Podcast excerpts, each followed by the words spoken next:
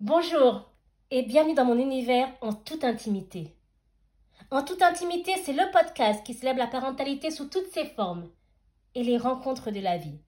Je suis Keren et je t'invite à me suivre sur ce parcours sans filtre ni faux semblant, au-delà des conventions, des dictates, des idéaux, des pensées. Je te retrouve pour ce troisième épisode, l'annonce. Regarde, un siège t'attend.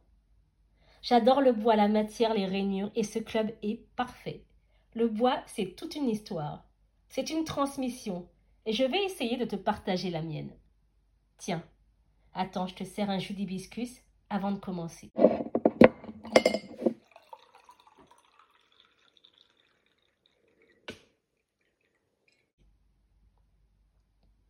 Ça y est. Tu es bien assis? Eh bien, c'est parti. Et si on reprenait cette histoire? C'est au début de la trentaine que l'envie vient. J'ai envie de former une famille. J'ai toujours eu cette envie en moi. C'est comme c'est pour moi comme une évidence, comme se laver. Je ne me suis même jamais imaginé un tel parcours. Et heureusement qu'on ne sait pas tout. Tu sais, je me souviens quand j'allais voir ma famille au Gabon, mes sœurs, nièces, était déjà mère de nombreux enfants, voire même d'adolescents. Et moi, j'étais là, et un jour, ma sœur me dit, comme ça, d'un coup, Keren, il faut faire des enfants. Je peux te dire que c'était plus un ordre qu'une suggestion.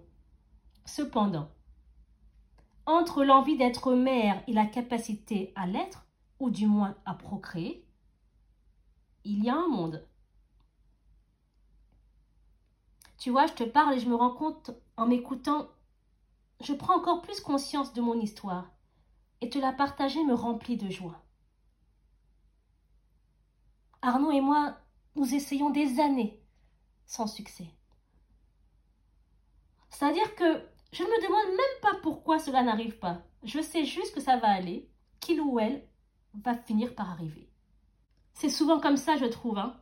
On est jeune, en forme, en pleine santé, pourquoi s'imaginer des problèmes? Là, tu vois, je repense à ma nièce et je revois la scène. Beaucoup plus jeune que moi, beaucoup plus jeune que moi. Elle est mère de deux enfants, sans père et tirant le diable par la queue. Bien sûr que je veux des enfants, mais pas dans n'importe quelle condition. Issue d'un couple divorcé, je sais à quel point cela peut être difficile.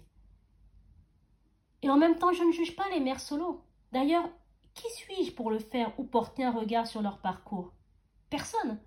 Chacun fait avec ce qu'il a.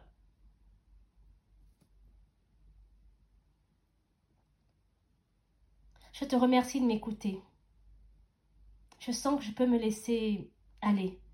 Je sens que je peux te parler, te raconter cette histoire si particulière, cette intention qui m'habite. Revenir dessus m'émeut, tu sais, me trouble également. Et c'est aussi un vent frais qui me rafraîchit intérieurement. Je me sens énergisée et mon âme saute de joie. Aussi longtemps que je me souvienne, j'ai toujours voulu être mère, toujours. D'essence africaine, j'ai accompagné ces femmes jeunes et moins jeunes à l'hôpital. Certaines sortaient à peine de la puberté quand pour d'autres c'était une formalité. Elles étaient là pliées sur la charge qui ordonnait à leur corps de se baisser. J'ai entendu ces cris rauques et haletants, presque comme ces cris d'une bête au moment de l'accouchement, et j'ai senti ses mains qui pressaient les miennes avec une telle force et rage que je pensais y laisser les miennes. As-tu déjà vécu cette situation? T'es-tu déjà retrouvé en route ou dans une salle de délivrance? Si oui, tu sais de quoi je parle. Je te parle de cette urgence de la délivrance. Eh bien, cette urgence, elle est en moi. Porter la vie et la donner a toujours été pour moi un acte héroïque et naturel. Tu imagines la merveilleuse capacité qu'on a, respect aux femmes. D'une minuscule tête d'épingle, il devient un embryon, puis un fœtus, et enfin ton enfant. Je trouve la vie magique. Et toi? Et donc tu comprends qu'à l'entrée dans la trentaine, cette idée vient et s'installe en moi pour toujours. Et avec Arnaud, on continue d'essayer, sans succès.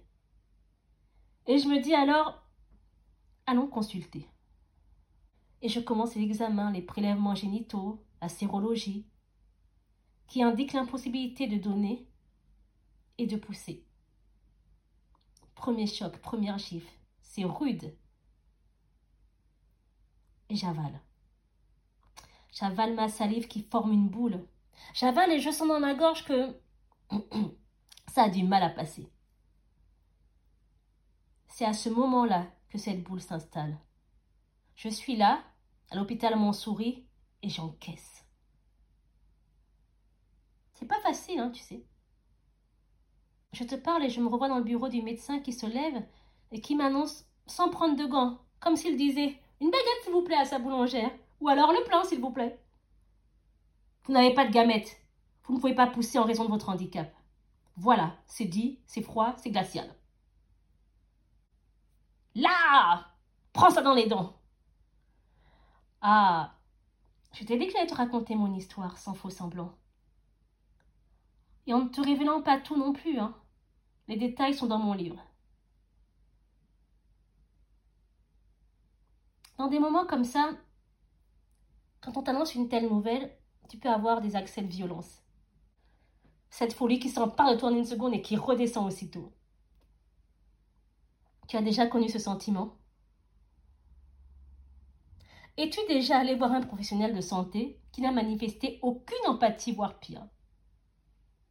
Tu sais, je me suis toujours demandé parfois si certains médecins sont faits pour ce métier. Comment te dire ce que j'ai ressenti? Je me suis levée comme une automate. J'étais plus dans mon corps. Mon esprit était ailleurs.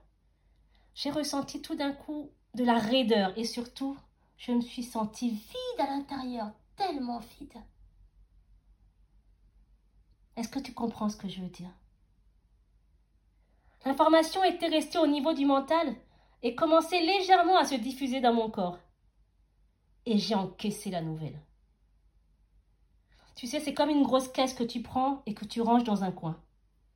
D'ailleurs, ça me fait penser aux hommes viennent de Mars et les femmes de Vénus. Tu l'as vu? Moi si, et j'ai adoré. Ça m'a fait tellement rire et en plus c'est criant de vérité. Je trouve que c'est assez intéressant en termes de dossier qu'on peut avoir dans sa tête. Et tu sais quoi? C'est à ce moment-là que ce long parcours a commencé. Pile poil. En te parlant, j'ai la chair de poule. Je suis tellement émue de te partager cela, et en même temps, ça me fait plaisir parce que je veux te montrer qu'il est important, à mon sens, hein, de ne pas dissimuler sa vulnérabilité. On n'est pas toujours des Wonder Woman. On a aussi des moments de faiblesse et c'est ok. Et là, tu vois, je conscientise que je n'aurai pas d'enfant. C'est tellement important pour moi de porter. C'est ma culture, ce sont mes origines, mes croyances, même si elles sont revisitées actuellement. C'était tellement important. Je voulais pouvoir faire comme toutes les femmes, en fait. Je voulais pouvoir porter mon enfant. Oui, je sais. Toutes les femmes ne le portent pas, mais dans ces moments-là, tu es centrée sur toi. J'étais tellement malheureuse. Malheureuse si tu savais. Je me disais ironiquement, bah jusqu'ici tout allait plutôt bien, hein. c'est pas comme s'il y avait un handicap. Hein. Et puis, c'est beaucoup plus drôle avec une difficulté supplémentaire, non? Pouvoir rire de soi et continuer à regarder devant, c'est essentiel. Et je peux te dire qu'au fond de moi, ça bouillonnait. Je ressentais qu'on m'avait refusé quelque chose qui m'était dû. Tu m'entends? Non mais tu entends cette dualité? On me devait quelque chose Laisse-moi rire. Et les émotions que je vis durant ce moment sont l'expression de la colère, de l'irritation, de l'impuissance. Et là, tu vois, je regarde la situation et deux routes s'offrent à moi. Est-ce que j'initie ce parcours ou pas? Je me demande ce que je veux vraiment, réellement. Et moi, je sais ce que je veux. Je veux être mère. Ce n'est pas un caprice, hein, tu sais. Je veux lui transmettre les valeurs que m'a inculquées papa. et tout l'amour que j'ai dans mon cœur. Je trouve que l'amour, c'est la plus belle et grande énergie qui soit. Donc pour moi, c'est clair dans ma tête. Je ne renonce pas. Je viens juste de commencer en plus. Ce serait dommage, non? Tu aurais fait quoi à ma place? Tu as déjà ressenti ce sentiment? Ce sentiment de certitude que tu dois avancer? Eh bien, tu vois, à ce moment-là, dans ma tête, c'est clair. J'y vais. Ou plutôt, on y va. Une fois que la décision est prise d'y aller, j'ai pris le temps de réfléchir, pour rebondir, pour savoir où aller. Je me suis demandé que peut-on faire? Comment peut-on le faire? Et où peut-on le faire? Et là, j'ai fait appel à mes ressources, à ce que j'ai à l'intérieur de moi. On ne sait jamais à quel point on est fort que lorsque l'on se trouve devant un mur. Et je peux t'assurer que le mur était droit, bien bâti. Il avait les fondations nécessaires de stabilité et de mon côté. Rien n'était joué. J'ai encore une chance, je me suis dit. Je n'ai pas mes gamètes, Arnaud non plus. Je ne peux pas pousser. Et il y a encore des ouvertures. Et Arnaud et moi, on a entamé ce chemin ce chemin de la PMA. La PMA, c'est une nouvelle porte qui s'ouvre pour moi, une possibilité de... Une chance? Je ne crois pas à la chance. La chance pour moi, c'est ce que tu mets en place pour avoir ce que tu veux. Tu vois, je me rends compte que à chaque fois, cela a été une densité supérieure. On est monté en gamme. À chaque fois. À chaque épreuve, on est monté en gamme. Chaque épreuve nous a demandé encore plus, m'a demandé encore plus. Peut-être que tu es dans cette situation, toi qui m'écoutes. Alors tu sais ce que ça demande comme, euh, comme foi, comme détermination. Tu sais ce que ce parcours exige. Mon parcours de PMA a commencé en France. J'étais excitée, si tu savais quand ça a commencé. Pour moi, c'était une histoire de temps. Je savais que ça allait arriver. Et donc, c'est reparti. Tourner des hôpitaux, des professionnels les uns après les autres. J'ai arpenté en long, en large et en travers les couloirs froids. J'ai senti cette fraîcheur sur mon derrière quand tu te lèves de ton lit d'hospitalisation et que ta blouse en papier se lève un peu. Tu vois de quoi je parle? J'avoue, c'était pas très sexy et en même temps. Euh, tu sais peut-être toi qui m'écoutes que dans ces moments-là, tu sers. Tout reste à l'intérieur de toi. Et là, on est en 2012 et je n'imagine même pas une seconde à quel point ça va être long. Et on fait appel à un double don. Et les médecins cherchent et cherchent et ne trouvent pas. Qu'est-ce qu'ils cherchent? Des gamètes, pardi Et nous ne sommes pas en tête sur la liste d'attente. Et le temps s'allonge. Je ne sais pas si tu le sais, il est important que je te le dise, il y a très peu de donneuses d'ovocytes de peau noire. Je m'explique. Comme toi qui peux avoir des enfants, comme toi qui as envie que ton enfant te ressemble, eh bien moi aussi, j'ai envie qu'il ait la même phénotypie que nous deux. Je suis noir, Arnaud est blanc. J'ai envie qu'il ou elle soit métisse. L'avantage ou du moins l'intention positive, ça me fait tellement rire quand je pense à l'intention positive de cette situation. Je pense que derrière chaque événement, situation, il y a toujours une intention positive et qu'il faut remercier cette partie, cette partie de nous pour ce qu'elle nous fait vivre. Tu vas peut-être me prendre pour une folle ou te dire euh, Mais qu'est-ce que tu dis là, Keren Et pourtant, si, je t'assure. Et donc là, tu peux me dire Et alors? Quelle est donc l'intention positive derrière cette situation qui est de recourir à la PMA Eh bien, moi, j'en vois plusieurs. Je vais t'en citer trois. Par exemple, de ne pas transmettre ma maladie. C'est une belle intention positive quand même ça. Ou alors euh, d'accepter le cadeau que me donne la vie d'expérimenter à nouveau. C'est une magnifique intention positive. Ou encore mieux, de choisir mes embryons.